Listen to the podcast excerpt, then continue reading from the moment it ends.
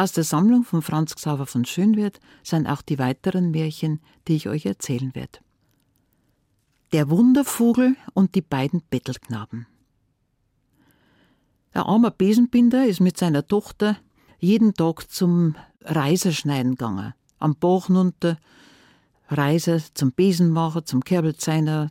Ja, meine arme Leute waren's. Und Mutter hat's auch keine mehr gegeben. Aber sie waren doch recht glücklich und zufrieden. Und wie es da am Bach drunten beim Reiserschneiden sind, da kommt ein Vogel herkupft und singt und singt und singt und singt. Das Vogel hupft andauernd vor dem Madel her und singt. Am zweiten Tag wieder, am dritten Tag wieder. Und am vierten Tag sagt das Madel, ja, du heuer mal Vogel, mir scheint, dass du mich magst. Magst mit mir heimgehen? Ich habe einen Käfig daheim, dir tat's gut gehen bei mir. Du kannst Körner haben, du kannst Wasser haben, ich lasse dir das Till auf, dass du raus kannst, wenn's magst. Wenn's magst, setz dich auf meine Hand. Und das Vogel setzt sie auf die Hand von dem Madel und lässt sie heimtragen lässt sie in den Käfig setzen und singt und singt und singt von früh bis spät. Ein paar Tage später kramt das Mädel in dem Heu umeinander, tut ein frisches Heu, nein, frisches Wasser. Und dann find's ein Ei. Das hat geglänzt wie Gold und das war auch aus Gold. Mein Vater, schau nur grad her, ein goldenes Ei, was der wir denn mit dem? Ja, das verkauft man natürlich, dann haben wir vielleicht auch einmal ein bisschen Geld. Und sie verkauft das goldene Ei am Markt an einen Händler und fragten, was ist denn das Ei wert? Und er gibt ihr ein Sackerl voll Geld. Sie tragt Zorn voller Begeisterung, gibt zum Vater. Jetzt legt aber das Vogel am nächsten Tag wieder ein goldenes Ei und am dritten Tag wieder und so weiter jeden Tag und jeden Tag geht das Madel zum Markt und verkauft das Ei immer wieder an denselben Händler. Eines Tages sagt der Kaufmann, du heuch einmal Madel, eigentlich ist es recht umständlich, wenn's du aber zum Markt gehen musst und ich muss zum Markt gehen. Du kannst mir leicht den ganzen Vogel verkaufen. Ah, na, na, na, na, na, na, mein Vogel gebe ich nicht her. Und dann bietet er ihr aber so viel Geld, dass sie zustimmt. Der Kaufmann hat den Vogel mögen, hat ihn heimtragen, hat ihn ins, in den Käfig gesetzt, hat Astül auflassen und der Vogel hat gesungen und gesungen am ersten Tag. Am zweiten Tag leiser.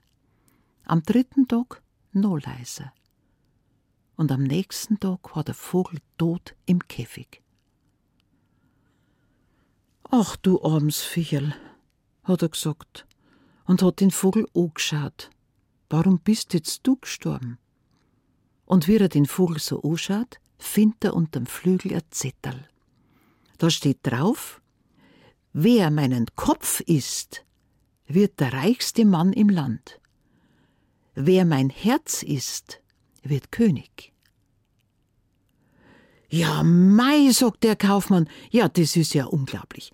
Sagt zur Köchin, sofort musst du mir den Vogel braten und muss man dann bringen. Und die rupft den Vogel, nimmt ihn aus, steckt ihn an einen winzigen Grill und broten. Währenddessen kommen in die Küche zwei Bettelburm rein und suchen natürlich umeinander, weil sie hungrig sind.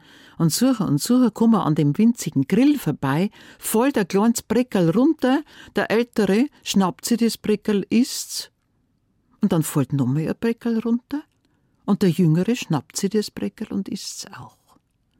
Und dann verschwinden die Burm wieder.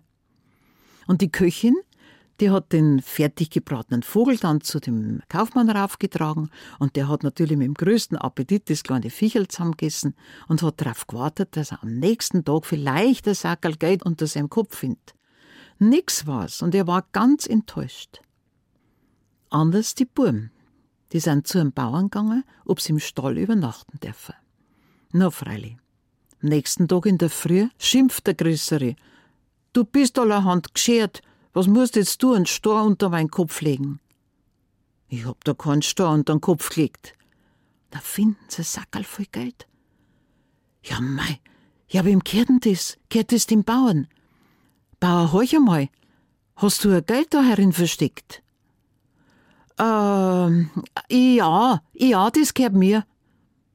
Und der Bauer nimmt ihnen das Geld weg. Am nächsten Abend gehen sie zum anderen Bauern. Wieder dasselbe. der gibt dir ein bisschen was zurück, das andere Polterei. In der nächsten Nacht bleiben sie auf dem Feld, jetzt wollen sie es schon wissen. In der Früh haben sie im Stoppelfeld wieder das Sackelgeld. Ja, jetzt gehört's uns. Und dann marschieren sie weiter. Kommen in das Städtchen, ist grad Schul aus, hupfen die Kinder im Schulhof noch umeinander. Was spitzen ihr? Schäckeln. Darf man mitspielen? Kennt ihr Schäckeln? Äh, ja. Habt ihr Schäckeln? Ja. Schäckeln muss sowas ähnliches wie Schussern gewesen sein. Also, habt ihr Schäckeln? Ja. Und dann ging es rein in den Schulhof und da schäckeln sie mit und nachdem sie keine Ahnung von dem Spiel haben, verlieren sie alles.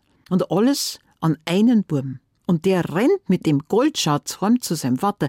Vater, schau mal, was ich heute alles gewonnen hab. Ja, bist du wahnsinnig, das ist ja lauter Gold, wo hast denn das her? Ja, von dann erzählt er von dem Burm und vom Schäckeln, hol einmal die Burm schnell rauf. Und dann kommen die Burm rauf und dann sagt der Kaufmann, wollt's da bleiben?